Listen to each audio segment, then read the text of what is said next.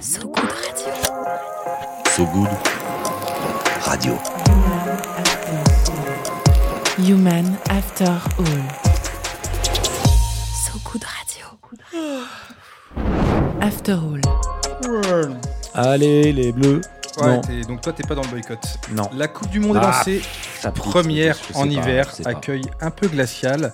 Boycott ou pas, je sais pas si nos invités C'est vont. clair qu'on va pas regarder Qatar-Équateur. Ça, je le boycotte. Je dis tout de suite. C'est- J'ai boycotté celui-là. Je le pas. Non, pas, pas Qatar-Équateur. T'es en forme T'es grande forme. Mieux que des champs.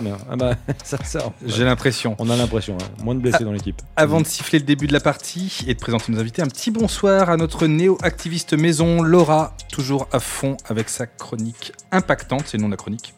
Tu vas nous partager tes tentatives de rater de s'engager. La dernière fois, tu faisais un truc dans une ferme. Euh, là, maintenant, c'est quoi?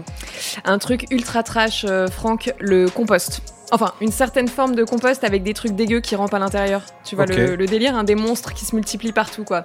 L'écologie, ça peut être un peu flippant, en fait. hein. J'ai hâte. J'ai hâte. On se marre. J'ai hâte. En tout cas, Loïc. gros suspense. Gros Est-ce suspense. est-ce la- que tu peux présenter nos invités? Alors, je peux, euh, alors totalement, rappeler rapidement le concept de Human After All Si tu donc, veux. sur la saison 2. La saison 2, c'est euh, euh, en fait des gens qui, euh, au départ, euh, sont des gens qui sont un peu des stars de LinkedIn euh, sur le sujet de l'impact, etc. Et qui viennent. J'aime bien le concept de star de LinkedIn. Ouais. J'arrive pas à savoir si c'est. euh, Vas-y, continue, continue. Non, mais c'est, je, je sais, oui, t'as raison. C'est, euh, bah, je, en fait, c'est le principe. C'était ça au début. Star d'Instagram, déjà, j'ai du mal. moi. Ouais, alors bah, ça on n'en parle pas, mais euh, après moi je ne suis plus. Mais, euh, mais tout ça pour dire qu'effectivement ces gens-là viennent et nous amènent des gens qui a priori apportent des solutions au sein de leur propre modèle d'entreprise. Et ça, c'est classe. Ça c'est classe. Et donc euh, cette semaine on reçoit en fait deux personnes. Alors c'est c'est assez particulier. Euh, donc on a Elodie Parr euh, qui est directrice RSE, Ouais, c'est ça, du groupe. Bell. Ouais. Euh, et on reçoit aussi Lucie Bache. On dit Bache, on dit Bac, on dit On dit Bache. ouais. Euh, et et c'est assez émouvant, Lucie Bache, pourquoi? Euh, moi, j'allais dire le groupe Bell, c'est la vache qui rit, et moi, j'adore la vache qui rit déjà. Donc, euh, Super, ouais. Ah. donc déjà, c'est déjà un truc. C'est dans les c'était nanes, effectivement l'émotion, mais dans les Bache, c'est dans les fait, fromage, il y a de la vache qui rit. premier numéro de So Good. Oui, c'est vrai. Bah Rappel oui. à-. Ouais. au podcast de l'année dernière. Ouais. Et ça, moi, je surkiffe. Ça l'émeut. Voilà, ça l'émeut sur la vache qui rit. Ça n'arrête pas. On va en faire plein Un des comme concours ça. de calembour. Voilà, alors voilà. Mais Laurent donc, non, Lucie Bache, plus ce sérieusement, était dans le premier numéro de So Good, donc c'est assez génial de Ouais. l'avoir en vrai avec nous sur euh, ce fameux podcast. Donc voilà. Plaisir partagé. Et ben tout pareil, tout pareil. So Good Radio. Alors, Elodie.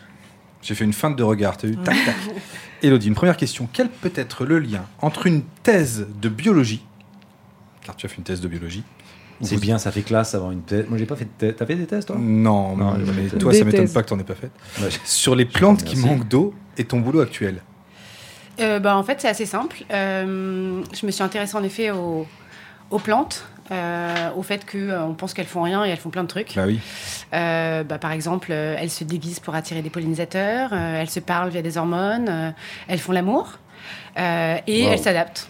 Et elles s'adaptent euh, notamment au changement climatique. Euh, certaines euh, développent euh, certaines stratégies, euh, des molécules qu'elles synthétisent et qui font que euh, elles sont capables de s'adapter, de résister au stress hydrique. C'est ça qui m'a intéressée pendant ma thèse. Donc, euh, Mais Là, co- comment je- je on fais juste s'intéresse à un sujet comme ça? C'est-à-dire qu'il y a un moment, tu Non, mais l'intelligence des plantes, c'est fascinant, en vrai. Oui, non, mais je suis d'accord. Je me pose juste la question de comment à un moment tu te lèves et tu te dis tiens, je vais m'intéresser à. Il y a, Ah, je sais parce pas, quand que tu étais petite, ton... t'avais un jardin euh, Non, pas trucs, particulièrement. Enfin, je voyais la nature comme tout le monde. J'ai vu des arbres. Elle en a pas vu des légumes aussi dans ma vie. Euh, J'ai vu ce que je mangeais. euh, donc c'est tout ça. Mais les végétaux, c'est tout bien. ça en Ouais, non, fait. mais d'accord. Donc euh, j'ai eu des plantes que je touchais et qui, qui, qui bougeaient. Je trouve ça fascinant.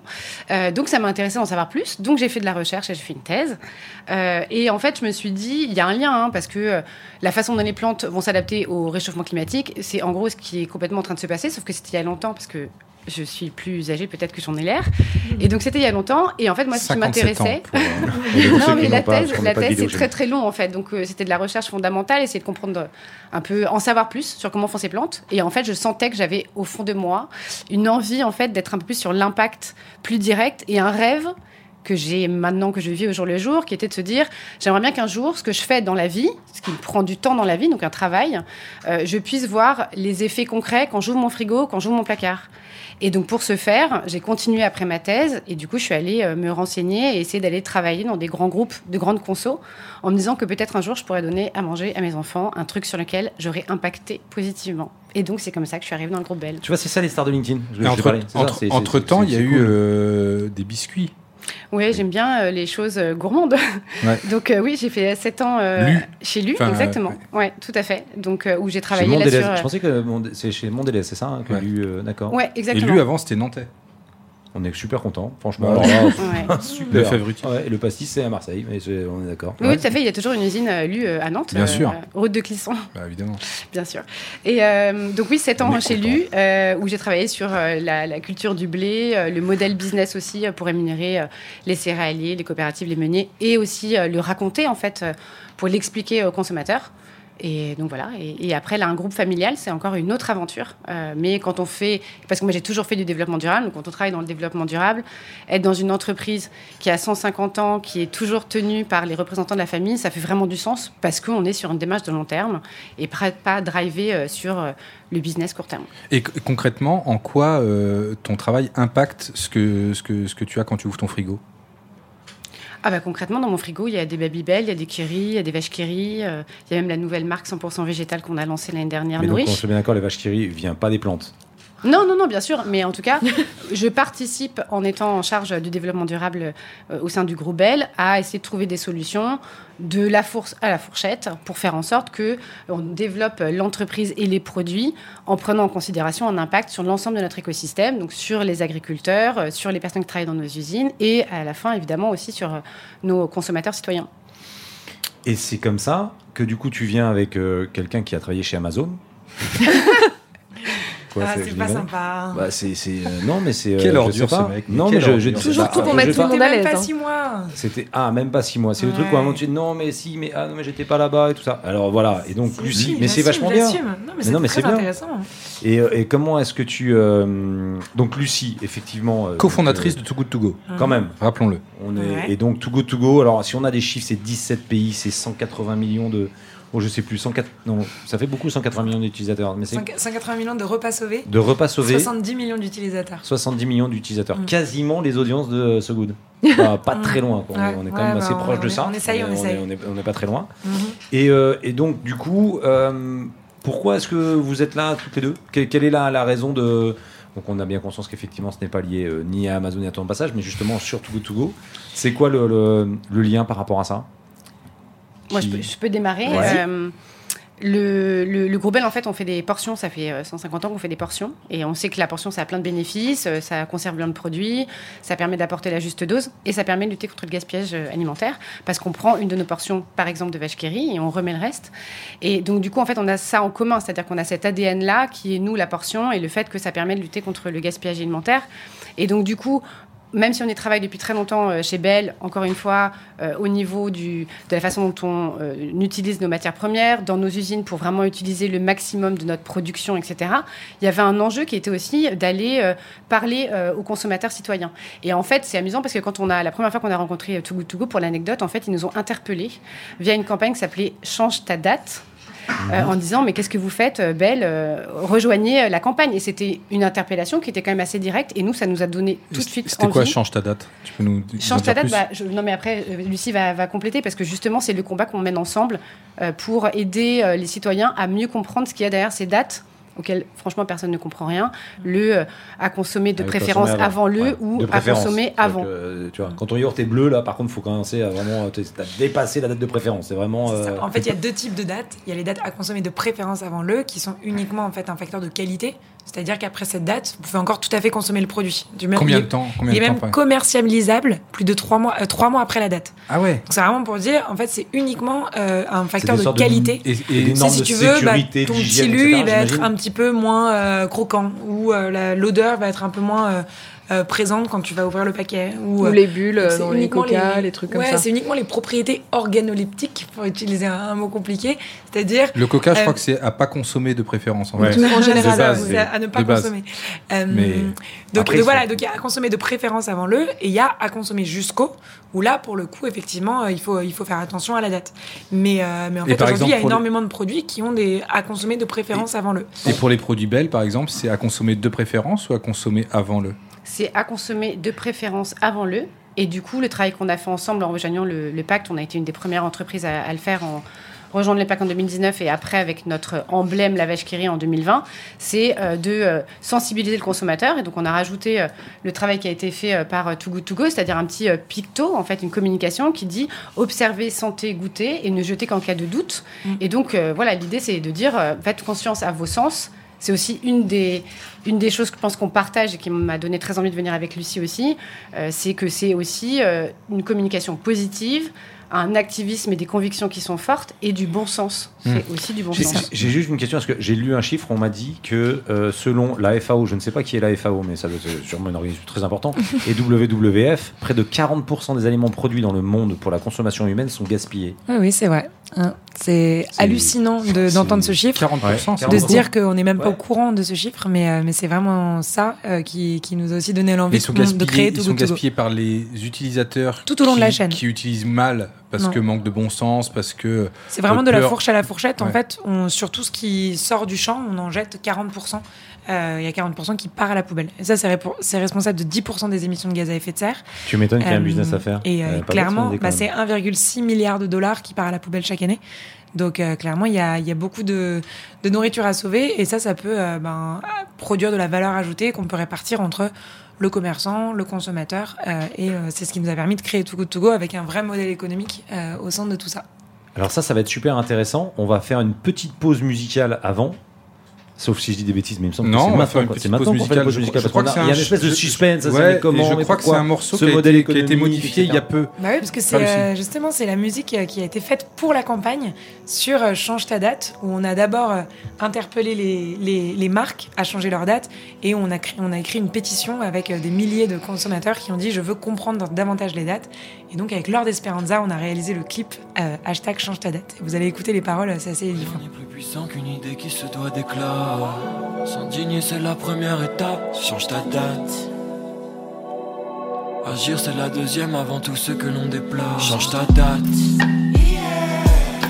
Pense à l'avenir de toutes nos générations. Change ta date. Il est temps de venir mettre une accélération. Change ta date de péremption, les plus sages en font le tour. C'est juste la meilleure option avant le point de non-retour. Change ta date, force la main aux industries. Change ta date, bien sûr qu'on s'adapte. Signe la pétition, signe le manuscrit. Fais taire ton appétit sombre, cesse la course au gaspillage. Tout ça peut trop nourrit pas cette compétition. Pourquoi avoir envie de plus? En gros c'est simple, le produit que tu consommes a deux semaines de vie de plus. Tout en haut de la chaîne alimentaire Pendant qu'un autre allume un terre Change ta date, c'est élémentaire. On s'allie au long terme avant que toutes les lanternes s'alignent De Marseille jusqu'à Nanterre. Rien n'est plus puissant qu'une idée qui se doit d'éclat S'indigner c'est la première étape. Change ta date Agir c'est la deuxième avant tout ce que l'on déplore. Des dragons dans ma tête, c'est le nouvel en chinois. On vient de dépenser nos ressources annuelles en six mois. Hein. On me dit que le temps est notre ennemi. Le monde de demain, c'est des insectes au menu. L'amour me porte et la haine me nuit. On change pas tant que le problème n'est pas palpable. Des anges, des anges, des anges partout. Et des démons sur la table, faudrait peut-être s'agiter. Tout part toujours d'une idée, si les cartes sont dans nos mains. Relançons les dés, le monde touche à sa fin. Un tiers de nos biens sont jetés, alors qu'il suffise à combler la faim dans le monde. Change ta date. So Good Radio. So Good Radio. Human After All. Vous êtes toujours sur So Good Radio. On est bien. voix Suez. Bien Suave. Suez, la voix Suez, voix comme le Suez, canal. Comme le canal. Il est complètement sous. On l'est d'autant plus avec Elodie Parr, directrice développement durable du groupe Bell, et Lucie Bache, cofondatrice de Too Good To Go. Loïc, Alors non, on s'est quitté euh, juste avant donc cette musique. Peut-être rapidement nous expliquer euh, ce, ce- ce clip qui a effectivement été fait. Et du coup, tu parlais du modèle économique parce qu'effectivement, on voit bien euh, donc euh, 40% de l'alimentation, des chiffres qui sont euh, juste hallucinants. Euh, mais euh, comment est-ce qu'on construit finalement un modèle économique de ça? Parce que finalement, ce qui est cool, c'est que tu et c'est ce qu'on kiffe chez So Good. hein, donc a priori, tu amènes une solution à un problème euh, et ne loin d'être négligeable. Euh, mais comment est-ce que du coup, tu en crées un modèle économique? Ouais, tout à fait. Euh, bah, c'est vrai qu'avec le gaspillage alimentaire, euh, on a de la chance puisque quand on réduit le gaspillage alimentaire, on crée de la valeur économique et donc ça, on peut la répartir entre les différents acteurs. Et c'est un peu le principe de Too Good To Go. Un commerçant qui s'achète, à- s'apprête à jeter des produits, en fait, on va le connecter avec un consommateur, donc quelqu'un comme vous et moi, qui allons euh, payer un petit prix sur l'application et passer à récupérer au moment de la fermeture tous les produits qui allaient partir à la poubelle. Et donc, c'est là où on a un modèle gagnant-gagnant-gagnant, où l'utilisateur, il paye 4 euros, mais il récupère 12 euros de produits. Le commerçant, au lieu de jeter 12 euros, bah, il a un nouvel utilisateur qui Qui vient découvrir 4 ses euros. produits et euh, qui achète ses produits à, à 4 euros. Et nous, sur ces 4 euros, on va prélever environ 1 euro et le- les 3 euros restants vont revenir au commerçant. Et c'est là où, en fait, euh, tous les acteurs gagnent. Et en plus, ensemble, on s'allie pour lutter contre le gaspillage alimentaire. Et moi, aujourd'hui, quand je regarde euh, ce qui, euh, si euh, la, la boîte a bien fonctionné la veille, bah, je regarde le nombre de repas qu'on a sauvés euh, qu'on a sauvé hier, la semaine dernière, le mois dernier. Et tous nos objectifs, en Et fait, hier, t'en as sauvé combien? c'est le nombre de repas sauvés. Alors, en France, on a sauvé 52 360, je dirais. C'est énorme. C'est grave. C'est super Euh, bien. et, et ça, la beauté de tout ça, c'est que c'est allié à notre chiffre d'affaires. Et pour moi, c'est tout l'enjeu. Comment est-ce qu'aujourd'hui on crée une entreprise euh, en se disant on va pas se limiter à l'impact économique, on va aussi en permanence regarder notre impact écologique et notre impact social. Et c'est ce qu'on fait. Et euh, il y a de plus en plus les principes de triple comptabilité qui euh, nous permettent de se dire comment est-ce qu'à la fin de l'année, on fait pas uniquement son bilan euh, comptable financier, mais qu'on fait aussi son bilan en termes de notre impact social et écologique. Et si demain, en fait, toutes les entreprises se mettent à euh, s'obliger à avoir des bilans écologiques et, so- et sociaux positifs, là, on a vraiment un monde qui change vite et on se retrouve euh, au sein d'une entreprise à se dire je suis à bord d'un véhicule d'impact puissant qui peut vraiment changer le monde. Et je pense que c'est ça dont on a besoin aujourd'hui. Qu'est-ce que Alors- tu foutais chez Amazon euh, Mais si, mais elle a appris le truc, justement, elle a appris. Elle a appris. Et après, c'est chez. EDF sans- Après, j'étais chez EDF, après j'étais chez Nestlé, j'ai fait le tour. Et après, euh, et après j'ai très, vite- compris qu'il fallait euh, créer autre chose. Non, mais il y avait des trucs bons à prendre, elle les a pris et elle les a réappliqués. Exactement. Mm, mm. Et, et- mais donc, du coup, parce que c'est vachement intéressant ce que tu dis sur, ce, sur ce, ce- ce- cet impact financier, enfin la, mesure de cet impact financier. Je sais que, il me semble, chez Bell, le DAF est en l'occurrence euh, celui qui porte le, le RSE, je crois, chez vous. Mhm. Et donc, ce qui est vachement intéressant, parce que symboliquement, c'est souvent plutôt la communication, donc on va tomber dans une espèce de greenwashing ou ce genre de choses-là. Tandis que quand c'est le DAF qui le pèse qui, qui le porte, c'est qu'a priori, lui, il va y amener. euh, on sait souvent que c'est quand même la finance qui, qui drive beaucoup d'entreprises. Tu peux nous en dire deux mots? Toi, par exemple, typiquement, tu, tu collabores directement avec lui? C'est quoi le. Ah oui, mes meilleurs amis maintenant sont les financiers. Clairement. D'accord. Ouais. Euh, même euh, on. Taille on- sur les plantes L'année dernière, on- on- en effet, on disait que c'est le CFO qui avait repris la, la RSE aussi, euh, quand euh, le groupe Bell était venu euh, ici. Là, maintenant, on, dit- on dit même carrément qu'il n'y a plus de CFO chez Bell, en fait, qu'il n'y a plus que des Chief Impact Officer en anglais, c'est-à-dire euh, des, des- des personnes qui ont cette euh, double dimension et son pilotage à deux jambes, où ils regardent, et ils savent très bien le faire, euh, les euros, et où ils regardent aussi l'impact, notamment sur le climat, la comptabilité CO2, etc. Parce que on a la conviction que, euh, en fait, il faut euh, regarder la performance globale, euh, qu'il y a un certain nombre de coûts pour l'environnement qui ne sont pas pris en considération dans les bilans, et donc du coup qu'il faut absolument regarder ces deux jambes-là. Et donc maintenant, ouais, je travaille énormément avec les financiers, les trésoriers, donc je, je me suis mis à dire des mots que je n'utilisais jamais avant, mais ça fonctionne vraiment. Et en plus, c'est une est, femme euh, qui, je crois, dirige euh, maintenant Bell. Tout Hein à fait, également. Je ouais, ouais. un truc avec La elle, directrice euh, générale, c'est. Cécile Béliot, ouais. C'est ça, ouais. exactement. Génial. Franchement, C'est- parfait. C'est top. Et donc, du coup, quand vous arrivez, vous vous rencontrez, c'est quoi le. Il y a un deal de partenariat? Comment ça fonctionne? Bah, comme disait Elodie, je crois qu'on a, on a commencé par les interpeller, parce qu'on a interpellé beaucoup de marques en disant euh, en fait, clarifiez vos dates, on n'y comprend rien, c'est pas normal. Et euh, il y en a qui euh, ont préféré ne pas répondre, et d'autres qui se sont dit bah ok, on y va, euh, comment est-ce qu'on peut être plus clair et en fait, ça a commencé, euh, ça s'est mis en place assez rapidement. On a, on créé un comité de pilotage pour créer euh, 10 engagements concrets, mesurables et réplicables pour se dire comment est-ce qu'on diminue le gaspillage alimentaire dû aux dates de consommation. Et Bell a vraiment pris part euh, à euh, bah, toutes ces réunions pour concevoir euh, ces engagements. Et c'était un peu cette idée de se dire, on est tous acteurs de l'alimentaire, comment est-ce qu'au lieu d'être en concurrence les uns contre les autres, ben, en fait, sur ce sujet qui nous, qui nous concerne tous, on va faire les choses ensemble et on va aller euh, construire des engagements euh, qui nous permettent de, de se sortir de là et de gaspiller moins. Et, euh, et Bell a été un acteur euh, essentiel et après, derrière, très vite, ils l'ont mis en place concrètement sur, euh, ben, comme disait Elodie, euh, sur leur produit phare de la vache qui où il y avait carrément l'intercalaire quand on ouvre sa boîte de vache qui qui expliquait que après une date à consommer de préférence avant le, on peut observer, sentir et goûter le produit euh, pour, pour voir si on a envie de le manger ou pas. Et, euh, et ça, c'était hyper important pour nous et, et- et ça a fait énormément de petits derrière. Aujourd'hui, il y a plus de 300 millions de produits en magasin en France qui ont ces petits pictogrammes et, euh, c'était top pour Belle d'être pionnier là-dedans ces avec petits une marque phare. C'est- le, en fait, t'as un petit nez, une petite, des yeux et une bouche qui te disent, en fait, sur cette date, remets-toi à tes sens. T'as un nez au milieu du visage, c'est pour quelque chose. Les dates euh, avant les années 60, ça n'existait pas sur les produits. Quand tu vas chez le fromager, il n'y a pas de date sur le produit. Tu sais faire, tu sais, tu sais euh, quand est-ce que tu peux manger ton fromage ou pas.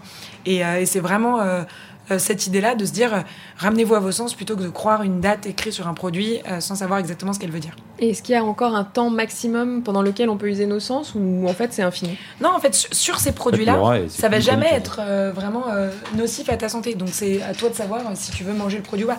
Après, sur un bout de comté, euh, si tu veux que tu achètes chez le fromager, il va peut-être euh, parfois il va y avoir de la moisissure. Tu peux décider de dire ah bah si c'est moisi, je jette. Moi personnellement, je la gratte et je mange mon bout de comté avec, euh, avec le sûr. plus grand des plaisirs. On voit l'expérience Franck Constant dans ton regard. moi, là, je mange ouais. surtout moisi, de toute façon. Donc, Ouais. euh, je vais pas te mentir. C'est des champignons finalement. Ouais, ouais, c'est très bon. Et, très, et très combien d'entreprises ont rejoint ce. Comment, comment ça s'est passé? Il y a, il y a- Aujourd'hui, il y euh, a- il y, a 63 euh, signataires du pacte qui euh, sont en train de mettre en place tous ces engagements. Donc euh, le pictogramme, c'était un des engagements, euh, mais il y avait aussi, euh, par exemple, bah, faire bouger certains produits d'une DLC, donc une date à consommer jusqu'au. Parfois, en fait, c'est pas nécessaire de mettre une date à consommer jusqu'au. On peut balancer sur une date à consommer de préférence avant le. Donc ça, c'est un autre engagement.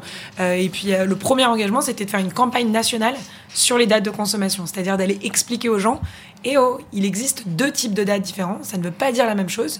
Et euh, quand c'est cette date-là, bah, vous pouvez encore consommer le produit après la date. Et vous moi, avez- moi, j'ai une question un peu conne, mais euh, Non, non, Vas-y. non, mais c'est vrai, mais, mais ces dates, elles sont obligatoires par qui Enfin, je veux dire, qui, qui veut qu'il y ait forcément des dates? Parce que est-ce qu'il y a forcément besoin d'avoir des dates? J'imagine qu'il y a des produits où sans doute que oui, Tout à fait. mais il y a peut-être des produits où on n'a pas besoin de dates. donc les dates, c'est un sujet qui se traite au niveau européen. Euh, et donc c'est pour ça que c'est tellement compliqué de faire changer euh, la, la réglementation. Euh, mais effectivement, il y a des produits sur lesquels il n'y a plus de date. Aujourd'hui, le- l'Europe a dit sur, par exemple, le vinaigre, vous n'avez pas besoin de mettre une date parce que c'est un produit qui simplement ne se périme pas. Et donc, et la France a même dit sur les produits où il n'y a pas obligation de mettre de date, on ne veut plus de date. Donc aujourd'hui, si vous trouvez une bouteille de vinaigre en magasin avec une date, vous pouvez aller vous plaindre au magasin, vous ne devriez pas en avoir. Et, euh, et- et en fait, il y a tout un tas de choses comme ça qui avancent. Donc nous, on a essayé de militer aussi pour faire rallonger cette liste.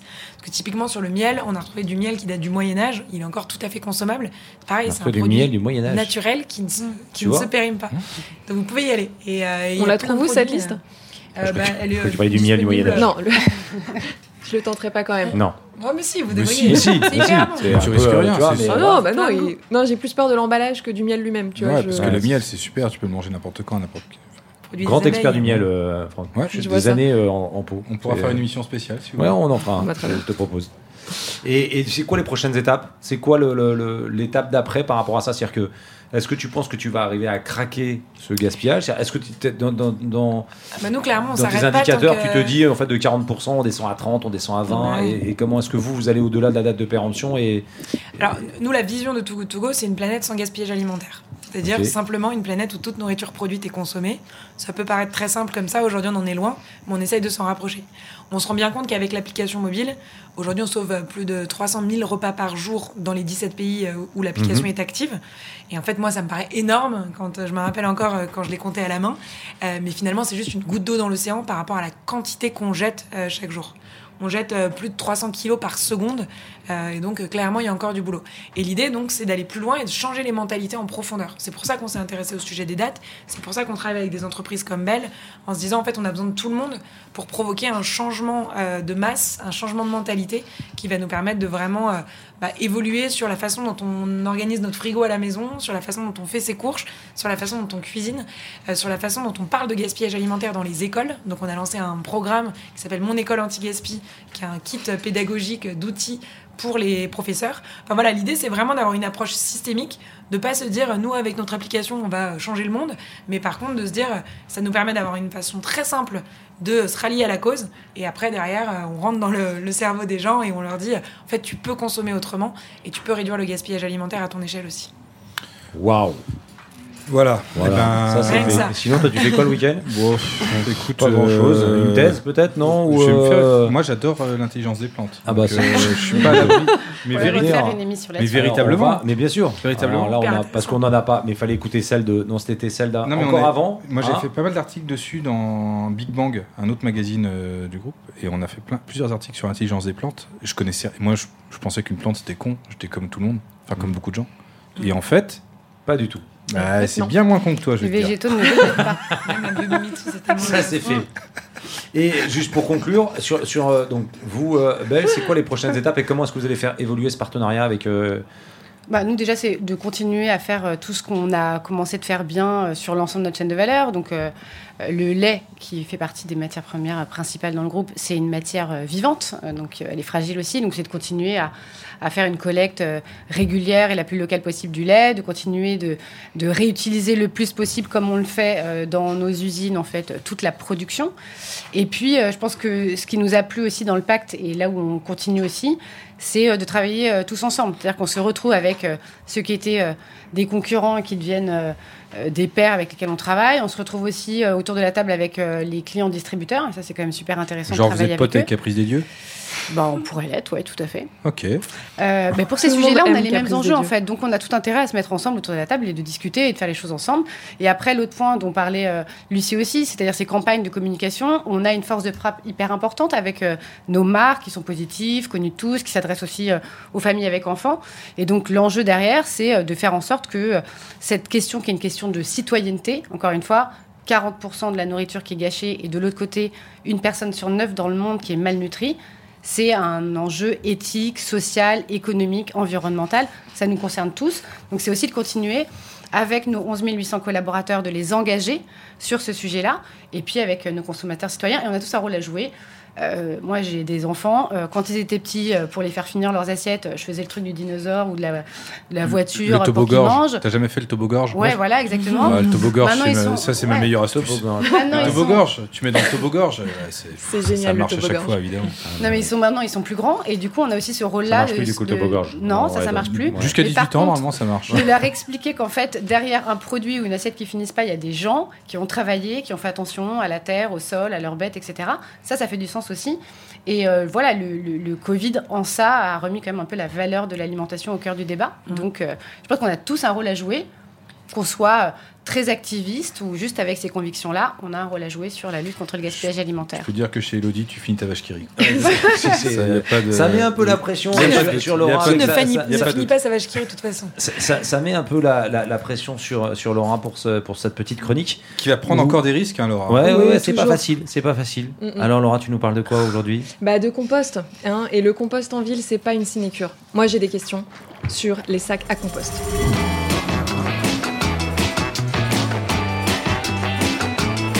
Impactante. Alors petit 1, qui décide de la taille des sacs à compost? Un polypocket? Non parce que sérieux les gars, hein, tu mets euh, deux trognons de pommes, trois pots de bananes, le reste de la ratatouille de jeudi dernier, il est plein le bordel. hein. Petit 2, quid de la résistance des sacs?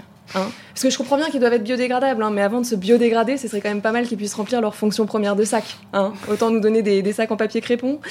Euh, petit 3, j'ai déjà le carton, le plastique, les piles, les ampoules, le verre. Et elle est où cette putain de benne de quartier pour les biodéchets Mon voisin m'a dit c'est juste à côté. Euh, juste à côté de quoi? D'un autre arrondissement? Alors évidemment, mes potes écolo bobo de Ruide Hydro, ils en ont une, eux, dans leur immeuble, hein, juste à côté des poubelles jaunes, poubelles jaunes qu'ils ont, eux, en quantité suffisante et qui, par conséquent, ne débordent jamais.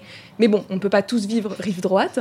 Euh, il faut quelques rescapés comme moi de l'autre côté. Et de l'autre côté, la benne spéciale compost, je l'ai jamais trouvée. Alors vous savez quoi? Le compost, je vais le faire chez moi. Parfaitement, chez moi. Euh, que cette corvée puisse au moins servir à mes géraniums de balconnet parisiens. Dis Siri, on peut faire du compost en appartement? Le lombricompost est une alternative au compost classique pour les personnes ne disposant pas d'espace extérieur. Du lombricompost? Et c'est parfait ça Il y a même une formation pour tout bien m'expliquer comment on fait. Je m'inscris. Alors quelques semaines plus tard, je fais mon entrée la bouche en cœur chez Est Ensemble, un des établissements publics territoriaux du Grand Paris, très engagé pour le climat et la justice sociale. Du coup, moi aussi, je me sens engagée. Et c'est pas désagréable.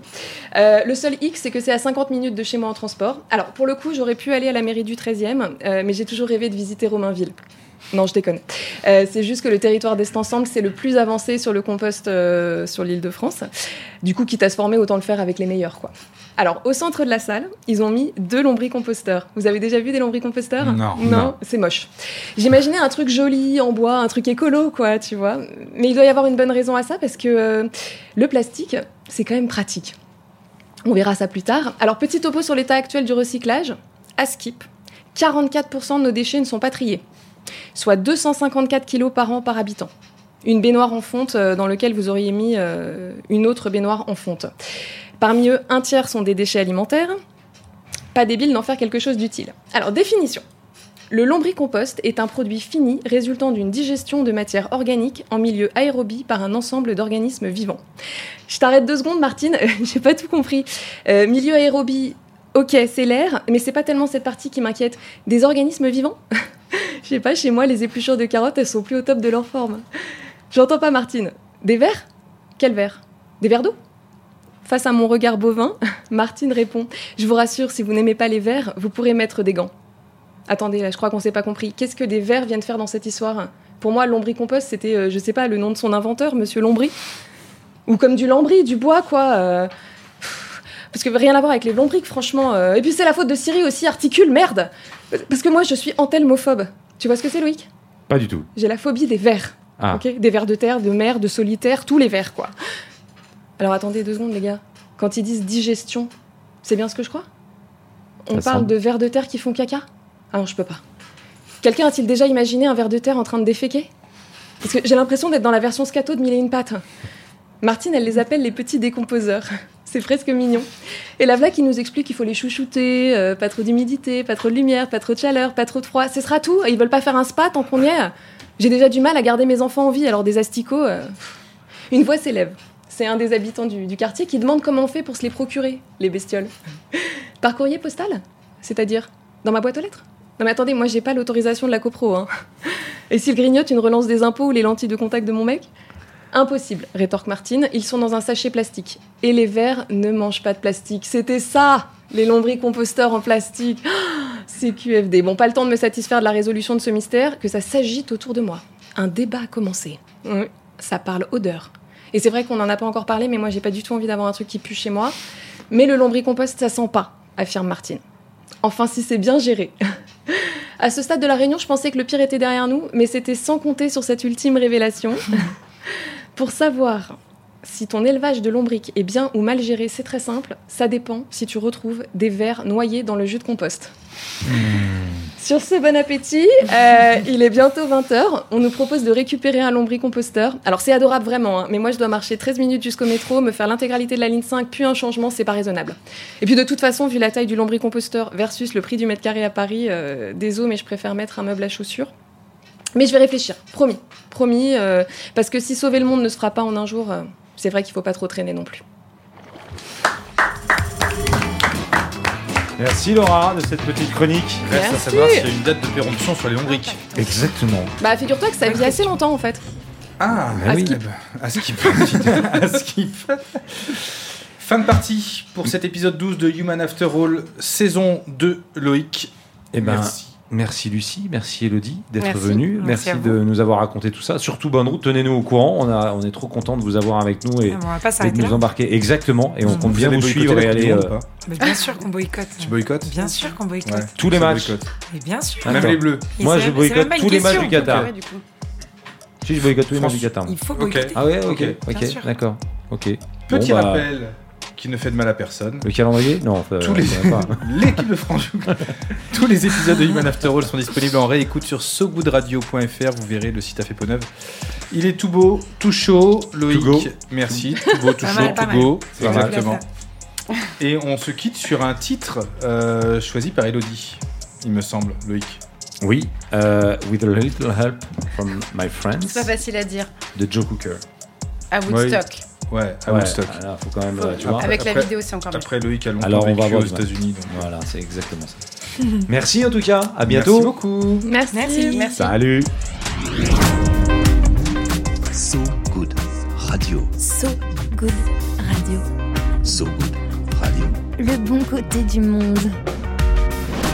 So Good, So Cool.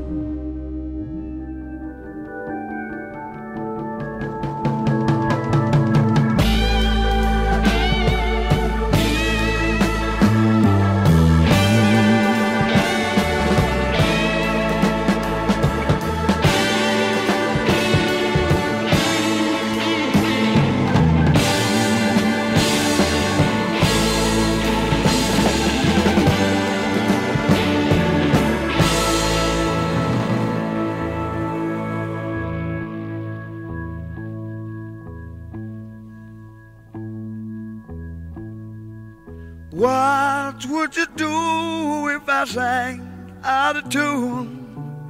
Would you stand up and walk out on me? Lend me your ears and I'll sing you a song. I will try not to sing out of key. yeah. Oh, baby, how you like? All I need is my buddy. I say I'm gonna get high.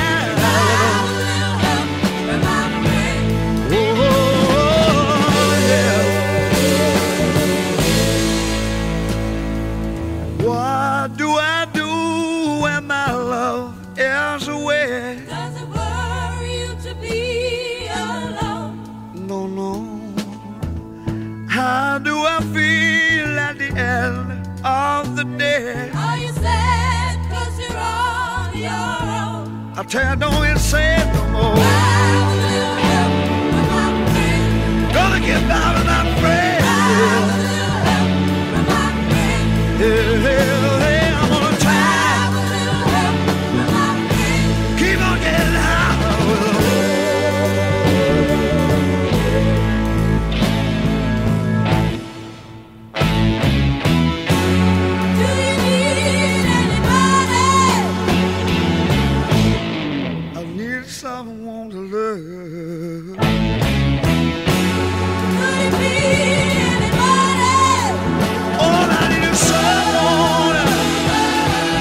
just where I'm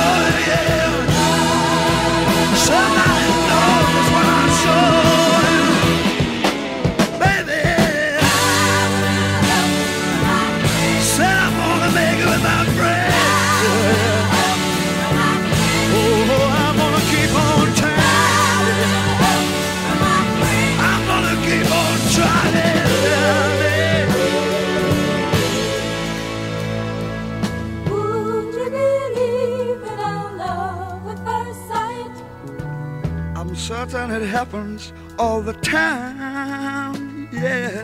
What do you see when you turn out the light?